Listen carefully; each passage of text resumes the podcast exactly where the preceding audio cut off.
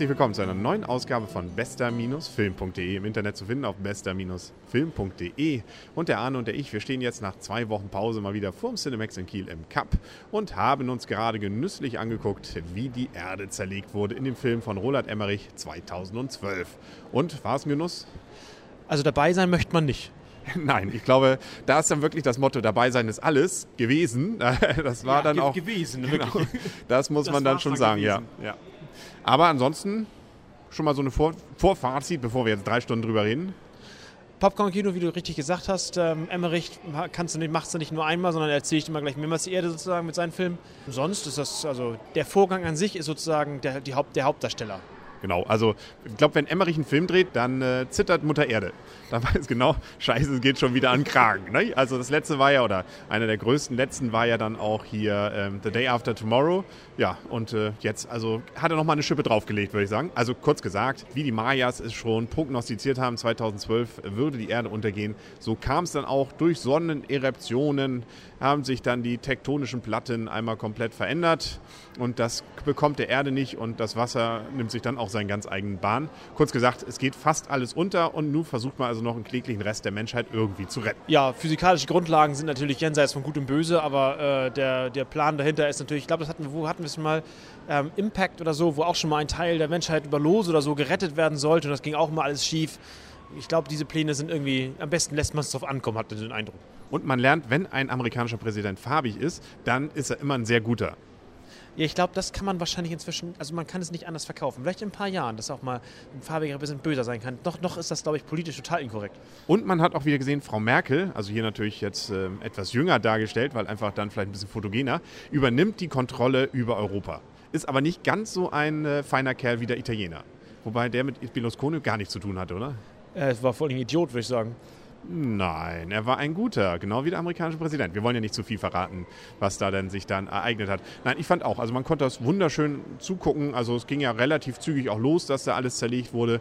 Keine zu langen Liebesschmarotzen, sondern immer schön ging es drauf auf der Erde. Ne?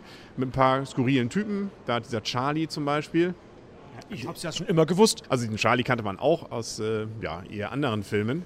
Und äh, wie gesagt, also tricktechnisch war das schon nett anzusehen. Also da hätte ich mir fast gewünscht, man hätte den auch in 3D gezeigt, weil insbesondere diese Fluchtszenen, die sind ja immer mal wieder auf der Flucht und dann immer so knapp vor, vor Zerstörung daneben, ähm, das ist schon ganz beeindruckend. Ja, das muss man sagen, ist wirklich beeindruckend. Also man, da kann nicht mehr viel stehen geblieben sein. Auch wenn nachher das Wasser weg ist, wo das auch immer alles herkam, ähm, dann bleibt da nicht viel über. Also es ist natürlich, wie gesagt, Realismus äh, lassen wir mal dabei Seite und dass sie natürlich immer genau so fliegen, dass gerade nichts sie trifft. Ja, so hat es der Herrgott wahrscheinlich dann einfach auch gewollt. Ist ja auch völlig okay. Und ich fand, es wirkte, wenn man die physikalischen Ideen dahinter mal weglässt, ansonsten ziemlich realistisch. Ja, also, also ohne Frage. Also das war also wirklich super gemacht. Also wirklich super gemacht. Super zum Angucken. Also das wenn man mal, man möchte, dass die Erde wirklich zerlegt wird, dann muss man diesen Film gucken.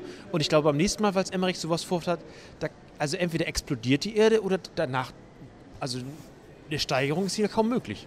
Es ist auch immer, wenn ich so diese ganzen James Bond und so, wo ich mir am Ende eigentlich ärgere, ich hätte mal gern gesehen, wie diese Weltbeherrscher tatsächlich die Erde in Schutt und Asche legen. Aber Bond war ja dann immer sieben Sekunden früher da und hat das Ganze dann noch äh, gerade irgendwie in die Bahn lenken können. Hier hat sich jetzt sozusagen Herr Emmerich gesagt, einfach, das machen wir jetzt mal anders. Und äh, da, also wie gesagt, das ist äh, nett geworden. Leider hat er ja gesagt, er will solche Zerstörungsorgien erstmal nicht mehr drehen, obwohl er es eigentlich gut kann. Das kann er auf jeden Fall. Storys erzählen kann er nicht so wirklich, muss man ja zugeben. Meine vierte. Ja, aber es ist immer schön pathetisch. Ja, ja, ich meine jetzt wirklich. Das sind die Guten und die Bösen. Die Bösen kriegen einen drauf, die Guten, ähm, ja, die sind eben die Guten. Und wenn sie zu gut sind, haben sie manchmal auch ein Problem. Dann sind sie dann eben der Märtyrer am Ende. Aber wir wollen ja auch nicht zu viel verraten. Vielleicht ist es ja auch gar nicht so. Wie ich schon sagte, gute Storys kann er nicht erzählen. Ein Märchen, das ist ein Märchen.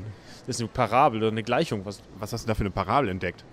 Ich dachte, das macht sich jetzt gut. Ja, okay, kann man immer sagen. auf eine Parabel, so ein Hollywood-Film ist irgendeine Parabel auf alles, irgendwie. Ähm, was der Film übrigens auch ist, ist, er ist relativ lang. Er war jetzt 156 Minuten, hatte ich glaube ich gelesen. Und dann kommt er leider noch im Kino zurzeit, zumindest hier im Cinemax, eine Pause dazu von ungefähr einer Viertelstunde. Also drei Stunden und dann noch ein bisschen Werbung, muss man da einplanen. Wie ich diese Pausen hasse. Also, das ist echt Zeitverschwendung. Also mit Werbung haben wir glaube ich jetzt drei Stunden und 15 Minuten gebraucht. Ja, ja ziemlich lang. Aber wie gesagt, also der Film selber, ähm, auch die Kritiken waren ja eher so mittelmäßig. Aber als Popcorn-Kino, wie gesagt, absolute Empfehlung. Jetzt müssen wir natürlich Punkte geben. Das ist natürlich schwierig. Ähm, aber ich glaube, so, es gibt ja immer so Zeitschriften, die geben dann irgendwelche besonderen Punkte. So Punkte für Weltzerstörung. Da würde ich mal sagen, drei von drei möglichen. Ja, mindestens. Also wenn nicht sogar vier. Ja, genau. Vier von drei möglichen. Ähm, wenn man das jetzt mal nach unserem Wertungssystem ähm, sich überlegt, würde ich sagen, ich fühlte mich absolut gut unterhalten. Ähm, wie gesagt, die Story ähm, hätte natürlich schöner sein können, dass man noch ein bisschen mehr da vielleicht das ein oder andere Rätselraten oder was weiß ich hätte. Und äh, vielleicht fiel einiges so ein bisschen einfach zu schnell ineinander. Also jetzt von der Story meinte ich jetzt, nicht nur die Häuser. Würde ich mal sagen, sieben. Sieben. Sieben von zehn. Sieben trifft auch genau das, was ich mir gerade überlegt hatte. Also sieben Wir sind uns einig? Das Ja, ist ja. wir sind uns also, das ist das der Moment, in dem die Welt Elder untergeht, wenn wir uns einig sind? ich dachte, die, die, Vor die Pforten des Himmels öffnen sich. Ja, kann natürlich auch sein. Vielleicht gibt es ja auch noch mal einen zweiten Teil. Es, es kann ja sein, dass es in Landstrichen, von denen wir jetzt noch nicht sagen, welche es sind, vielleicht welche überlebt haben, oder? Hörte sich fast so an, ja. Ja, aber das würde dann ja Emmerich nicht mehr passen, weil dann würde die Erde ja nicht weiter zerstört werden können. Macht, er macht einen Aufbaufilm. Genau. Die Erde zerstören zwei. Jetzt erst recht. Äh, ja. Ja, genau. Ich glaube, damit sind wir eigentlich auch durch. Jetzt müssen wir uns überlegen, was wir als nächstes gucken. Und da haben wir uns auch schon was ausgeguckt. Das Gesetz der Rache. Genau. Hat auch nur mittelmäßige Kritiken gekriegt, stört uns nicht. Von der Story eigentlich ganz nett. Definitiv. Actionfilm, geradlinig. Auch hier, na, der Rächer nimmt, der Rächer, der enterbt, in Anführungszeichen, nimmt seinen Lauf. Das, äh, ich, ich verspreche mir davon was. Ja, ich auch. Und ob wir wirklich richtig was versprochen haben, das hören Sie dann ja hier auf Ihrem Lieblingspodcast auf bester-film.de, den Sie übrigens bei iTunes auch bewerten können. Das freut einen natürlich auch und natürlich ins Forum schreiben können. Möchtest du unseren Hörern noch irgendwas erzählen? Äh, nee, glaub nicht. Heute nicht. Genau, nächstes Mal. Ne? Schalten Sie nächstes Mal unbedingt wieder ein. Dann sagen auf jeden Fall dieses Mal auf Wiederhören und auf Wiedersehen der Henry Und Arne, tschüss. und Tschüss.